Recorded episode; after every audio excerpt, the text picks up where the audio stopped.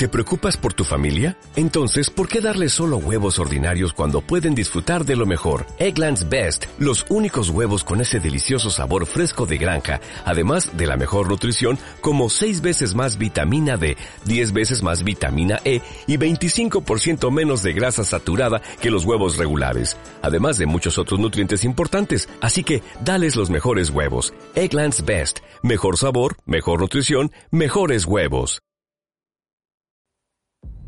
Claro, pues ahí está esta opinión favorable que tenían los alemanes, pero bueno, eh, yendo al, inicio de las operaciones, en el que hemos comentado antes que, eh, aunque va a ser el 28 de junio, si no recuerdo mal, vamos a tener este primer episodio en la segunda batalla de Kharkov, en la que justo por la zona en la que iban los alemanes a continuar con su ofensiva, van, van a recibir un, un, ataque soviético muy potente que, que bueno, van a van a paliar como si fuese un juego de niños, los van a acercar y van a hacer ahí otro cerco y los van a hacer polvo.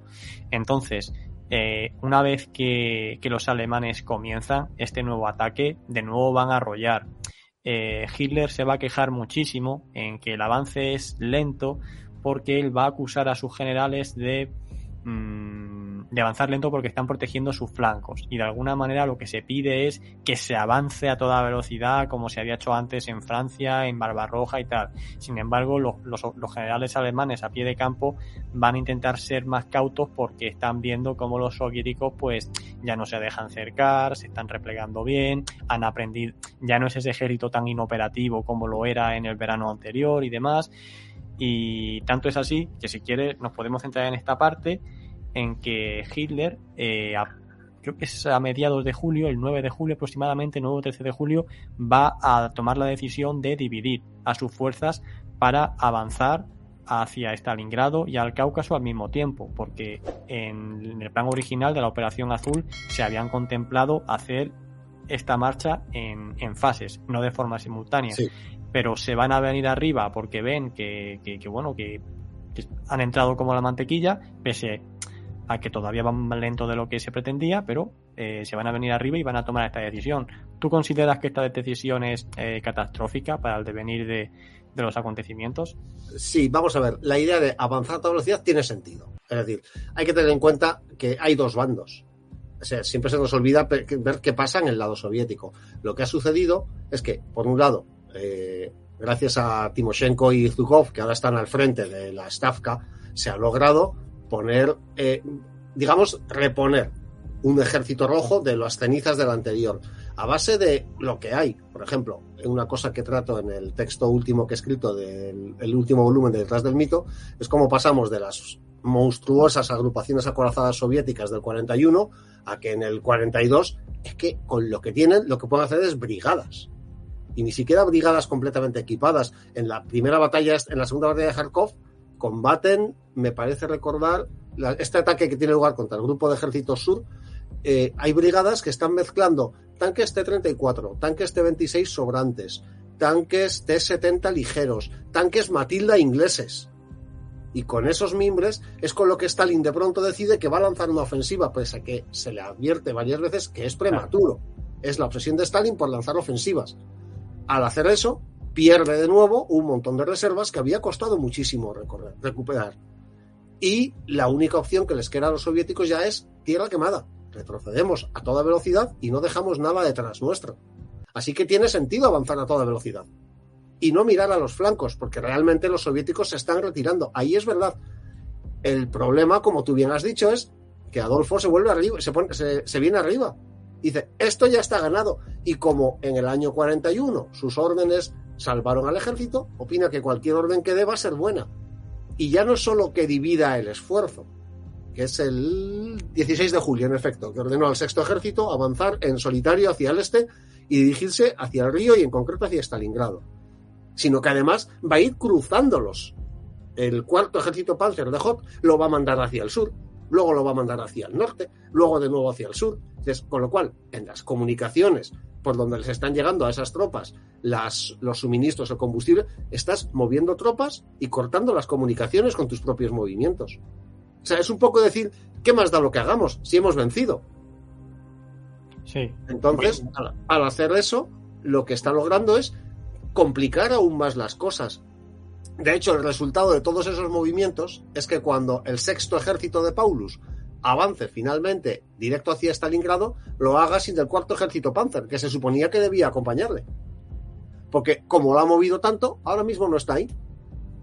Sí, sí, y además eh, al meterlo todo en, el, en, el, en este frente, tal acumulación de tropas, lo que va a generar también es una saturación del sistema logístico que va a hacer que las unidades de primera línea pues no le llegue los suministros adecuados, sobre todo combustible y sobre todo el grupo A, que es el que va hacia el Cáucaso, eh, muchas veces se, va se ve se ve detenido.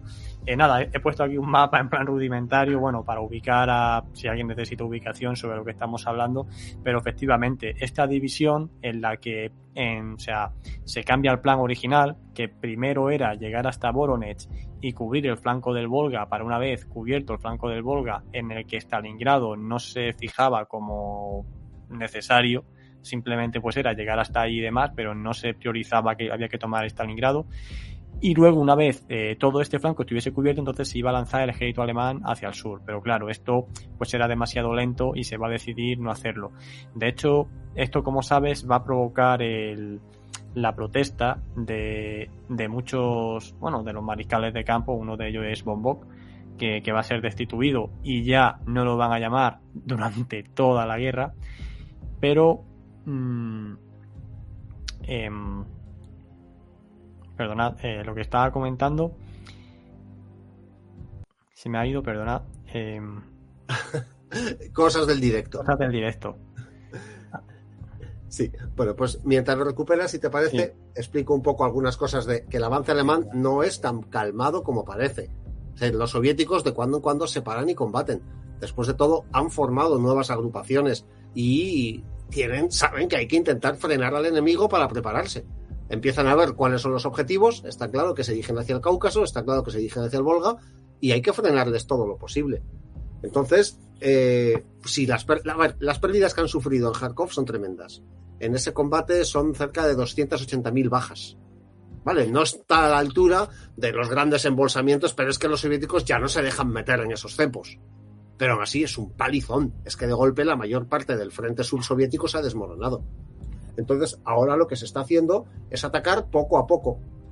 Por ejemplo, con ejércitos de tanques que Los nuevos ejércitos de tanques están formados por brigadas. Entonces, tienen un potencial. Pues, es, queda muy sonoro decir ejército de tanques, pero un ejército de tanques en ese momento equivale a una división acorazada alemana completa. Entonces, es ir atacando por los flancos, atacando, intentando frenar en puntos de comunicaciones y así poco a poco ralentizar, a costa de unas pérdidas tremendas. Están asumiendo que hay que frenarles a toda costa. Y en consecuencia, a toda costa significa perder muchísimo. Y lo extraño es que en ningún momento se les mete en la cabeza a los alemanes que esas unidades que están apareciendo por todas partes atacándoles, siempre dicen, son las últimas. Es que siempre son las últimas. Siempre. Es que llega un momento en que debería decir, a lo mejor ya hemos destruido la última división rusa demasiadas veces. A lo mejor deberíamos pensarnos un poquito antes de seguir avanzando. Pero nadie lo piensa. De hecho, a Paulus me parece recordar haber leído en algún texto, creo que en el de Vivor, que le llegan felicitaciones de sus compañeros porque básicamente le han puesto al frente del sexto ejército sin tener demasiada experiencia como mando. Paulus era un muy buen oficial de Estado Mayor, pero no de mando de tropas, y le vienen a decir, es que vas a ser tú el que encabece el desfile de la victoria. Es que ahora todos queremos ser tus amigos. O sea, es como que todos lo dan por vencido. Ya está, el enemigo está derrotado. No, no, no, eh, perdóname que eso era lo que eso era lo que antes se, me ha, se me ha quedado en blanco. Eh, de ah, hecho, el, 23 de julio Hitler va a emitir eh, lo que se llama, perdóname, lo tengo aquí para decir la palabra exacta, va a emitir, mm, a ver, bueno, va a emitir un comunicado en el que anuncia que el ejército rojo ha sido derrotado y que han vencido. O sea, directamente. La directiva número 45, perdona, lo tenía aquí. La directiva número 45 ya anuncia que el ejército rojo ha sido derrotado y que, y que ya han vencido sobre la Unión Soviética. Como que ahora ya simplemente les queda, pues, eh, alcanzar sus objetivos. Entonces, este es el nivel de euforia en el que, en el que entra el ejército alemán, que recordemos también la respuesta soviética va a ser más débil de lo normal porque realmente Stalin cree que esto es una maniobra de engaño, como hemos comentado antes. Es decir, que claro, los alemanes están avanzando en parte a su superioridad y demás, pero también porque los soviéticos pues no están reaccionando de la forma adecuada porque no están movilizando a sus reservas todavía para Stalingrado porque las mantienen en Moscú. Luego ya evidentemente ya conforme los alemanes lleguen a Voronezh y ya vean que, porque si vemos dónde está Voronezh en el mapa, realmente está casi más cerca de Moscú que de Stalingrado. Lo que pasa es que una vez que ya ven que los alemanes van totalmente hacia el sur, pues ya el ejército rojo se va a empezar a movilizar hacia el sur, pero antes no. Entonces, claro, ante este nivel se llegan a cometer pues este tipo de, afirmaciones. Pero yo me quiero centrar ahora en, finales de agosto, cuando el ejército, cuando el sexto ejército alemán va a llegar a, a Stalingrado, como aquí en este momento, si bien antes la pauta era, bueno, de llegar hasta la Ribera y poco más, ahora se van a empeñar en que quieren, quieren la ciudad. Y esto, pues, es un error tremendo, porque como todos sabemos el ejército alemán no está preparado para un combate urbano y realmente va a ser su perdición, porque aún tomando los dos objetivos a la vez, ir hacia el Volga, ir hacia el Cáucaso, si realmente los alemanes no se meten en lo que es la ciudad de Stalingrado, hacen un perímetro defensivo en torno al Volga y mantienen a su ejército en, modo defensivo, en plan, pues eso, vamos a cubrir el flanco mientras el grupo a tomar el Cáucaso, realmente no hubiese pasado nada. El problema va a ser que se van a desgastar completamente en Stalingrado. En este caso lo que sucede es que se juntan dos órdenes contrapuestas. Por un lado, eso, la directiva 45 de Hitler, que básicamente dice esto está ganado, así que el sexto ejército que se dirija hacia Stalingrado y la tome, porque no habrá ninguna dificultad, y el resto, Operación Edelweiss, vamos a por el petróleo del Cáucaso. Algo así como vamos a recoger los frutos de la victoria. Y lo que sucede es que al mismo tiempo Stalin ya ha decidido que el Volga es la última línea y que a partir del Volga no se retrocede, lo cual significa que Stalingrado se va a defender, mientras que hasta ahora las ciudades de Rusia han sido tomadas una tras otra sin ningún problema, porque una vez vencidas a los soviéticos se retiran y ya tienes la ciudad. Y supongo que eso es lo que esperaban que iba a pasar. De hecho, lo que hacen es mandar a la punta de lanza acorazada que queda del sexto ejército, que es la, espera que lo veo, la decimosexta división Panzer, que es la que directamente se lanza por Stalingrado, una división. Y con eso esperan. ¿Y qué sucede? Pues que en vez de encontrarse una ciudad abandonada para tomar, se la encuentran defendida y fuertemente defendida. Con lo cual, las tropas acorazadas se encuentran con algo mucho más gordo de lo que pueden morder es algo parecido a lo que pasó en la campaña del 41, que las tropas Panzer se adelantaban tanto que luego tenían que combatir, digamos, para salvar el pellejo hasta que llegaba la infantería. Y es lo que le va a pasar a la decimosexta Panzer División, que se ha metido en las calles de Stalingrado y está metida en un combate urbano que nadie esperaba. Es decir, si todo hubiera pasado como había pasado en otras ciudades, hubiera tenido sentido. En el instante en el que ves que hay esa resistencia, el problema es que no se cambia la orden. Es decir, en el instante en que esa resistencia deberían haberse planteado digo yo, lo lógico hubiera sido, flanqueamos la ciudad, la dejamos atrás y cruzamos el Volga. Hay muchos sitios para cruzar el Volga.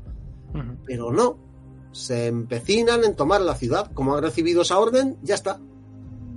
Y quizás también ahí fluye Paulus. Es decir, a Paulus se le ha puesto al mando del sexto ejército porque Hitler desde, después de lo del 41 ya no quiere mandos independientes que piensen por su cuenta.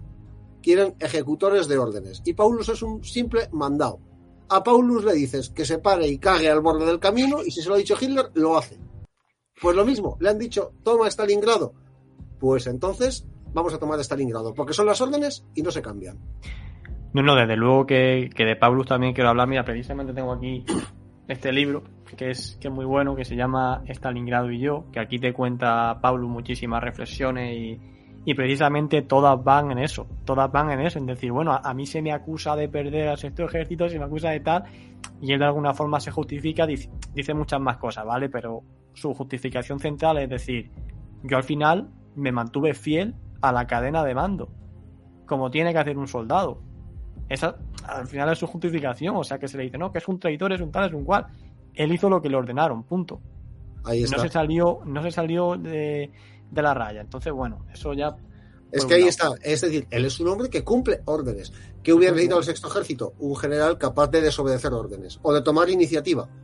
Porque lo que ya no tenían, ese es el problema. El ejército alemán, no ya el ejército alemán de la Segunda Guerra Mundial, sino que se estuvo formando en los años 20 y 30. Se formaba en la idea de que el, y que ya habían hecho en su momento, en, los comienzos de la guerra, en la Gran Guerra, que el alto mando da unas órdenes, pero es el mando que está sobre el terreno el que decide cómo se cumplen esas órdenes. Es decir, lo que no tiene sentido es que el mando dicte una orden muy, muy, muy concreta y no permita moverse de ella, porque no están ahí sobre el terreno, no ven las circunstancias y más en una época en la que las comunicaciones permiten que el mando sobre el terreno informe voy a hacer esto, voy a hacer esto otro porque la situación es esta. Ah, pero no, en el 42 les han quitado esa opción. A partir de ahí tienen que obedecer ciegamente lo que se les diga, salvo que seas pues un Manstein que llegado un momento va a hacer un poco lo que le salga de los cojones porque sabe que si cumple las órdenes no va a conseguir las victorias. Pero para eso hay que ser alguien capaz de pensar independiente y de asumir la responsabilidad de desobedecer. Y Paulus no es un hombre que pueda asumir esa responsabilidad. Él nunca va a desobedecer. Así que sí, él no es culpable de la derrota, es culpable de no haber tomado iniciativas. Es decir, se le puede acusar de ser demasiado parado. Pero no de ser un fracaso. Es decir, él ha cumplido las órdenes. Como militar, no se le puede acusar de nada. Yo, de todas maneras, lo quiero dejar para casi el final, el, el, juicio a Paulus y tal, la crítica y tal, pero, pero, pero bueno, eh, lo que quería comentar es que, que también va a haber un momento importante cuando en septiembre Halder pues va a ser ya definitivamente destituido y esto ya pues el, va a ser el, control total de Hitler sobre el ejército, que ya pues no va a tener ninguna independencia y le va a hacer más eh, propenso a cumplir pues este tipo de órdenes. Pero yo al final Stalingrado lo veo como una como una apuesta como, como una partida de póker en la que se va apostando y empiezas con poco pero cada vez vas apostando más y cada vez pones más fichas y cada vez más fichas hasta que ya llega un punto que dice eh, he, he apostado tantas fichas que ya no me puedo volver atrás porque si me vuelvo atrás lo pierdo todo. Entonces a ver si un poco más a ver si un poco más a ver si un poco más. Pero ese poco más nunca va a llegar. De hecho, cuando se inicia la operación Urano, que precisamente ahora estamos en el aniversario, ayer, 23 de noviembre, fue el 80 aniversario de, de cuando se terminó de cerrar el cerco, eh, pues, eh, como digo, mientras cuando se lanzó Urano, se estaba produciendo una gran ofensiva alemana dentro de la ciudad, desatendiendo completamente los flancos.